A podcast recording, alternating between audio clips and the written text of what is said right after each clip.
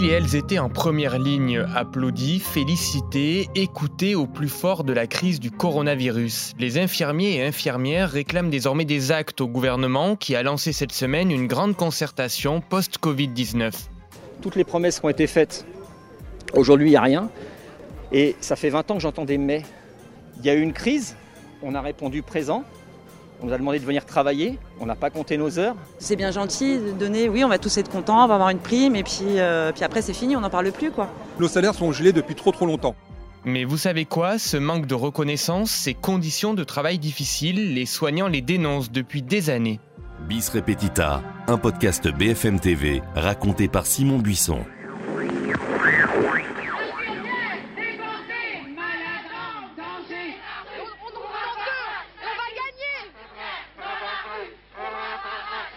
Nous sommes en 1988, le 13 octobre plus exactement. Pour la première fois, 100 000 infirmières descendent dans la rue à Paris pour manifester. 100 000 sur les 400 000 que compte alors notre pays.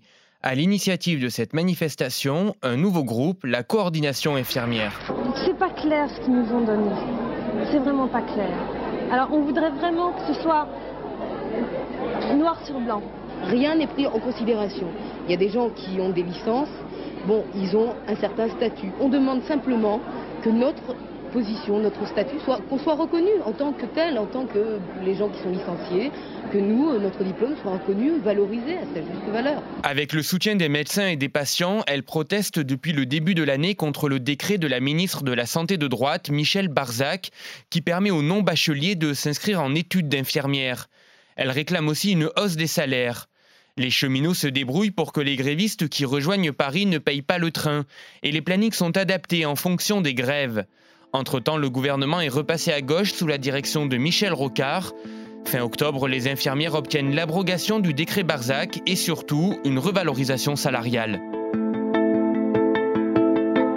Ce mouvement infirmier reste dans l'histoire car il marque la naissance d'un esprit de groupe dans une profession officiellement toute récente. Car oui, figurez-vous que la reconnaissance du rôle propre de l'infirmière n'est votée qu'en 1978, dix ans auparavant.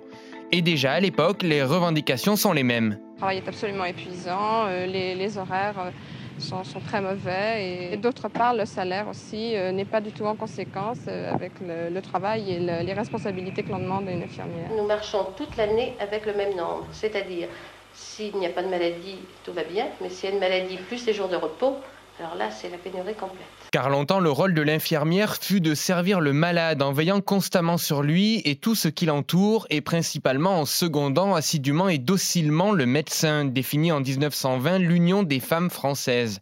En gros, l'homme médecin prescrit, la femme infirmière soulage. Nos tâches sont mêlées, sont embrouillées. Il n'y a pas de différence entre une servante, une aide-soignante, une infirmière, aussi bien aux yeux du médecin qu'aux yeux de l'administrateur. Ce métier de soignant, qui trouve son origine dans l'Antiquité, fut ensuite marqué par le christianisme. Les soins sont alors assurés par les religieuses, mais aussi les religieux. Leur savoir, c'est la foi. Il faut attendre le 19e siècle pour que la médecine s'émancipe tout doucement de la religion avec les avancées médicales et scientifiques signées Claude Bernard et Louis Pasteur.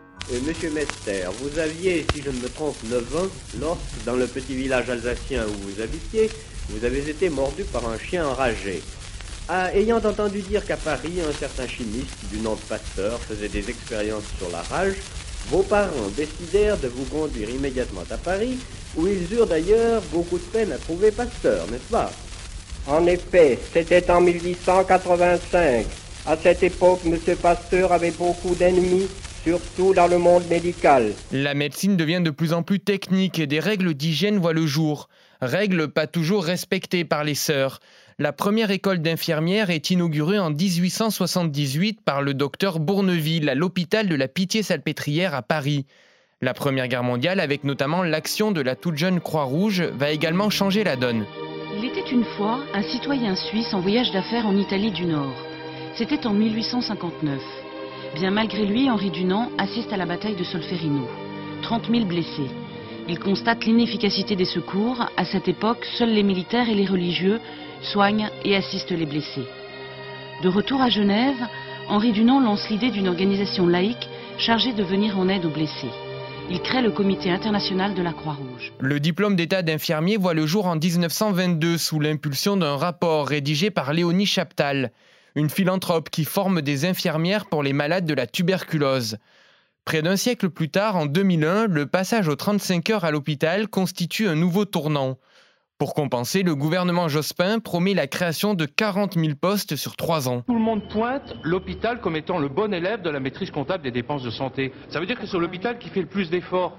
Aujourd'hui, les efforts, ils se traduisent par un mal-vie, par tout ce qu'on a eu cet été dans les médias autour de la fuite euh, des professionnels. On pense que la pénurie se situe autour de 20 000 emplois qu'on n'arrive pas à recruter au niveau de l'hôpital.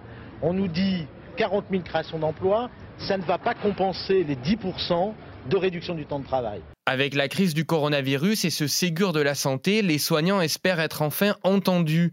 Ségur qui fait écho à l'adresse du ministère de la Santé où les infirmiers et les infirmières ont d'ailleurs campé plusieurs nuits en signe de protestation en 91. Les infirmières et infirmiers ne veulent pas fermer l'œil sur leurs revendications.